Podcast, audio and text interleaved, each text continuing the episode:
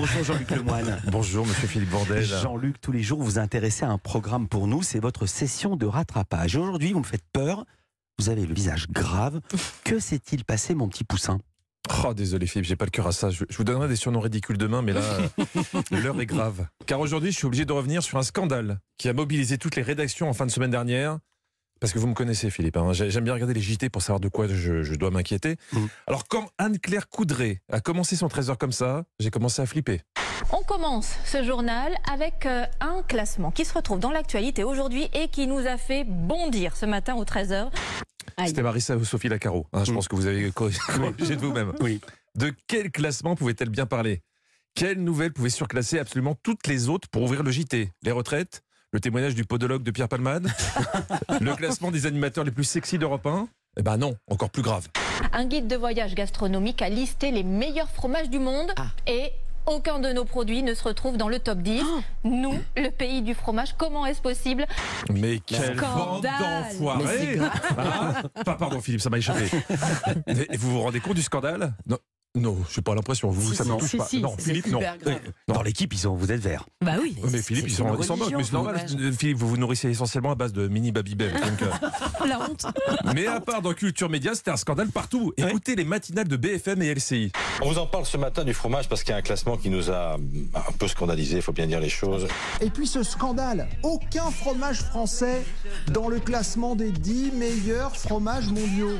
Bon, évidemment, vous me connaissez, quand il y a des sujets chauds comme ça, j'écoute la concurrence, mais je me demande surtout comment l'a présenté mon champion, Romain Desarbres. Écoutez, ça va, ça va, il est plutôt resté dans la retenue.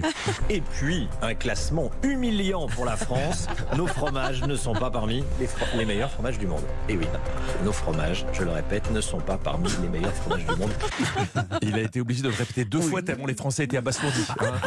Non mais, mais tu sens qu'il est habitué à annoncer les grandes catastrophes, que- comme quand on a menacé de couper son ballon d'eau chaude. Hein mais je vais être honnête, celle qui m'a mis le plus les poils, c'est Estelle Denis. Écoutez bien.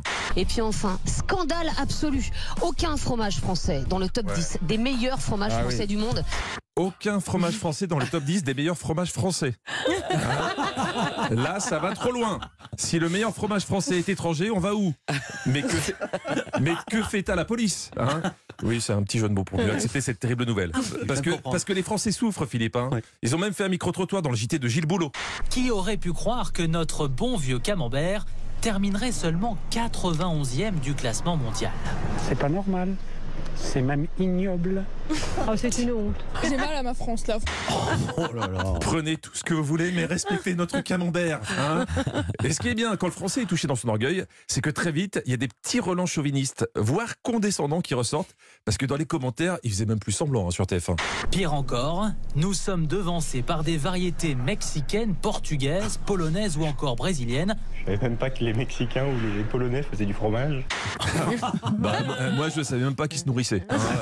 Et, et même qu'ils étaient habités, ces pays. Euh, si l'amertume pouvait se décliner en fromage, on aurait pu faire une raclette au sub la semaine dernière. Et, et ce classement fait des ravages. Estelle Denis a eu le malheur d'oser demander à Perico Légas quel était son fromage préféré. Quand tu fais ça, c'est que tu aimes jouer avec ton carnet de santé.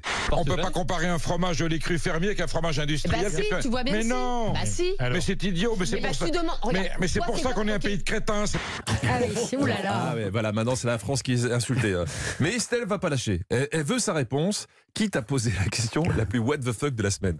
Perico, on est tous les deux sur une île déserte. Oui, Tu as le choix de me commander un fromage, un seul fromage. Voilà, Oui. un seul. Tu commandes lequel? Mais hors de question. Je vais pas m'enfermer avec un fromage que je vais détester au bout d'un mois. Tu t'enfermes pas avec un fromage, tu t'enfermes avec moi. Voilà la meilleure question de l'année. D'après vous, quel fromage s'accorde le mieux avec Estelle Denis sur une île déserte? Et surtout, pourquoi quand tu es sur une île déserte, tu préfères prendre un fromage qu'un téléphone satellitaire? Hein les, les gens sont devenus fous sur les plateaux euh, de fromage. Oui, Philippe, c'est rigolo. Et, et- essayez d'être sérieux, s'il vous plaît. L'heure est grave. Tout, tout ça coûte un classement bidon d'un site américain que personne ne connaissait. Avec un sondage, ils ont réussi à retourner un pays. Et Perico Légas, c'est pourquoi. Vous avez les médias français qui sont tellement ravis de cracher sur la France, sur le drapeau français. Bah, ça nous inquiète Parce que c'est bien. Mais parce qu'on mais parce qu'on est un pays de collabos, c'est tout. Un pays Oula, de oui, collabos. ça va loin. Je voudrais faire peur à personne, mais vu l'escalade verbale, c'est pas la menace nucléaire qui pèse sur le monde, c'est la menace fromagère. Bonne chance à tous. Merci beaucoup Jean-Luc Lemoine. À demain, vous serez en spectacle, non pas demain, mais le 3 mars, ça sera à Saverne en Alsace. Il y a du fromage là-bas. Et le 10 à Marquette, les Lilles. Euh, Est-ce qu'il y a du fromage? Vous nous le direz. Et puis tout à l'heure, Bah, il y a de du 16h maroilles. à Bah oui, 18h, voyons. avec Stéphane Bern sur Europe 1 dans Historiquement